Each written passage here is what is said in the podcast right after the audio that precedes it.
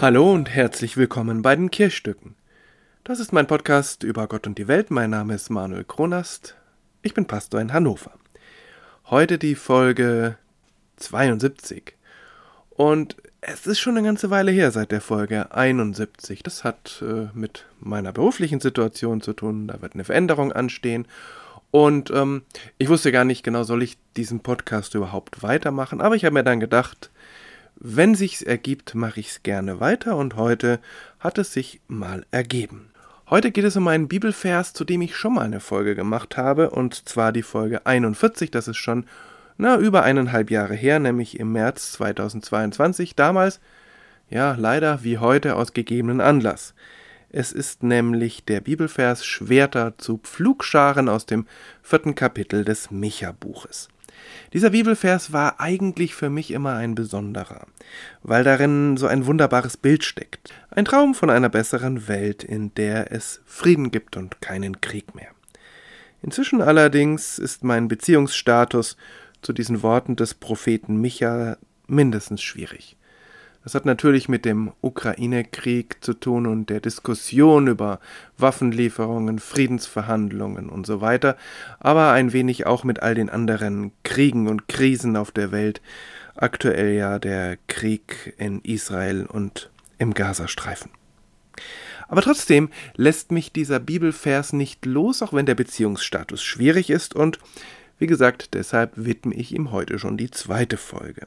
Der Beziehungsstatus ist ebenso schwierig, weil ich mehr denn je Probleme mit der Lösung habe, die dieser Vers für die aktuellen Konflikte zu bieten scheint. Eine Lösung, die von vielen Menschen vorgeschlagen wird. Verhandlungen, gewaltfreier Widerstand, Stopp der Waffenlieferungen, eben Pflugscharen statt Schwerter. Und ich möchte mir nicht ausmalen, was passieren könnte, wenn diese Stimmen sich durchsetzen könnten. Nicht, weil ich gegen Frieden wäre, garantiert nicht, und nicht, weil ich es nicht wunderbar fände, wenn alle Schwerter sofort zu Pflugscharen oder Windkraftanlagen oder E-Bikes recycelt werden könnten, nein, weil ich das im Moment für völlig unrealistisch halte. Solche Forderungen nützen nur dem, der sich dann lachend unsere Wehrlosigkeit zunutze macht, also Putin. Inzwischen bin ich allerdings auch der Meinung, dass der Bibelvers für die Rolle, in die er heute meistens gedrängt wird, eigentlich eine Fehlbesetzung ist. Denn der Prophet Micha ruft durch diesen Vers ja nicht zum gewaltfreien Widerstand auf. Er ruft nicht auf zu Abrüstung oder radikalem Pazifismus. Nein, er ruft zu gar nichts auf. Sondern er schildert das Werk Gottes am Ende der Zeit, das Werk Gottes wohlgemerkt. Dann, wenn Gott eine Friedenszeit heraufführen wird, dann werden Schwerter zu Pflugscharen, und dann hat der Krieg keine Chance mehr. Wenn Micha allerdings in seine Gegenwart schaut, und ich glaube, das ist auch der Grund für diese Worte, die manchmal bitteren, manchmal hm, ja visionären, also wenn Micha in seiner Gegenwart schaut, dann sieht er andere Propheten.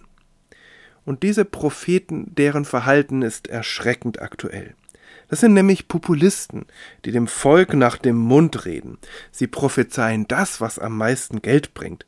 Und Micha klagt mit bitterer Ironie, ja, wenn ein Irrgeist käme und ein Lügenprediger und predigte, wie sie saufen und schwelgen sollen, das wäre ein Prediger für das Volk. Ja, diese Propheten, diese Prediger predigen Frieden. Und sie werden dafür gepriesen und gut bezahlt, obwohl ihre Prophezeiung eigentlich völlig unrealistisch ist. Micha dagegen macht sich unbeliebt, indem er die korrupte Oberschicht beschuldigt, an der aktuellen Situation schuld zu sein. Und daran ist für mich einiges zeitlos. Zum einen, dass manche Menschen eben das sagen und als Wahrheit verkaufen, was einfach nur die meisten Leute hören wollen.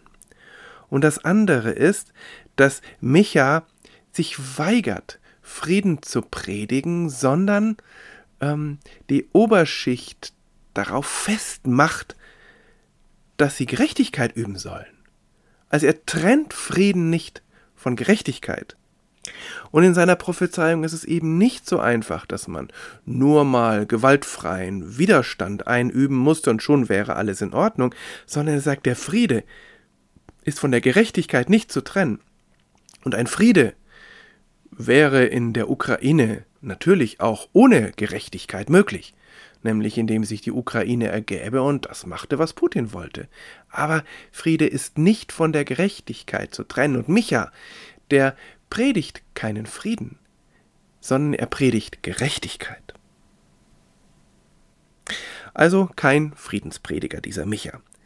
Aber was lässt sich dann überhaupt aus seinem kleinen Buch mitnehmen, außer dass diese korrupten Propheten und ihre Prophezeiungen und ihre Predigten zeitlos sind? Was lässt sich mitnehmen, wenn seiner Meinung nach der Friede doch sowieso nicht kommt oder erst in ferner Zukunft und dann nicht indem wir es tun, sondern indem Gott es tut?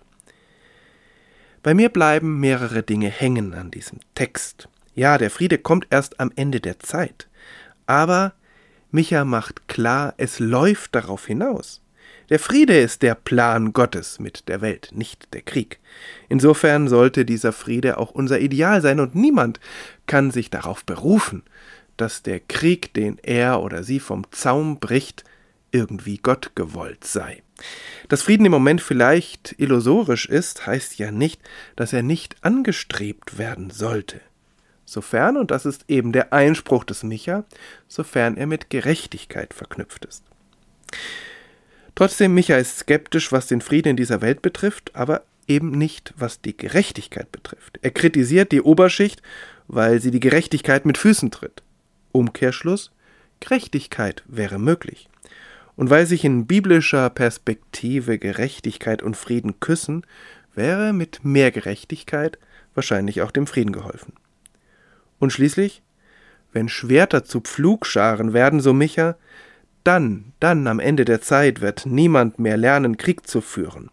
Ich finde das ein interessantes Bild, weil es heißt, dass Krieg gelernt wird, dass niemand als Kriegstreiberin oder als Kriegstreiber auf die Welt kommt, obwohl er oder sie das Potenzial dazu hat. Insofern kann Krieg auch wieder verlernt werden. Oder er kann gleich vom Lehrplan des Lebens genommen werden. Bildung heißt dann nicht nur Naturwissenschaften zu vermitteln oder Einsichten in wirtschaftliche Zusammenhänge, sondern Bildung heißt auch Friedenswissenschaften zu lernen. Gefährlich wird es allerdings, wenn von dieser Friedensbildung das sofortige Ende aller Kriege erwartet wird und die ja tatsächlich die Realität äh, verleugnet wird, dass es komplex ist, dass Frieden immer nur in kleinen Schritten gewagt werden kann, dass es Rückschritte gibt und dass es manchmal leider, leider absolut notwendig ist, den Frieden auch mit Gewalt zu verteidigen, weil der Friede sonst ungerecht wird. Insofern ja, ein Bibelvers, der wie ich finde, heute meistens falsch gelesen wird. Naja, was heißt falsch? Er wird so gelesen, wie er eigentlich nicht gemeint ist aber in dem doch eine Menge Potenzial steckt und auch ähm, ja eine Menge Anregungen und Impulse für das, wie wir mit unserer Wirklichkeit umgehen und eben die Erinnerung daran, den Frieden nie aus den Augen zu verlieren, auch wenn er vielleicht im Moment nicht möglich sein sollte oder nicht so perfekt, wie wir es vielleicht wollen. So viel für heute.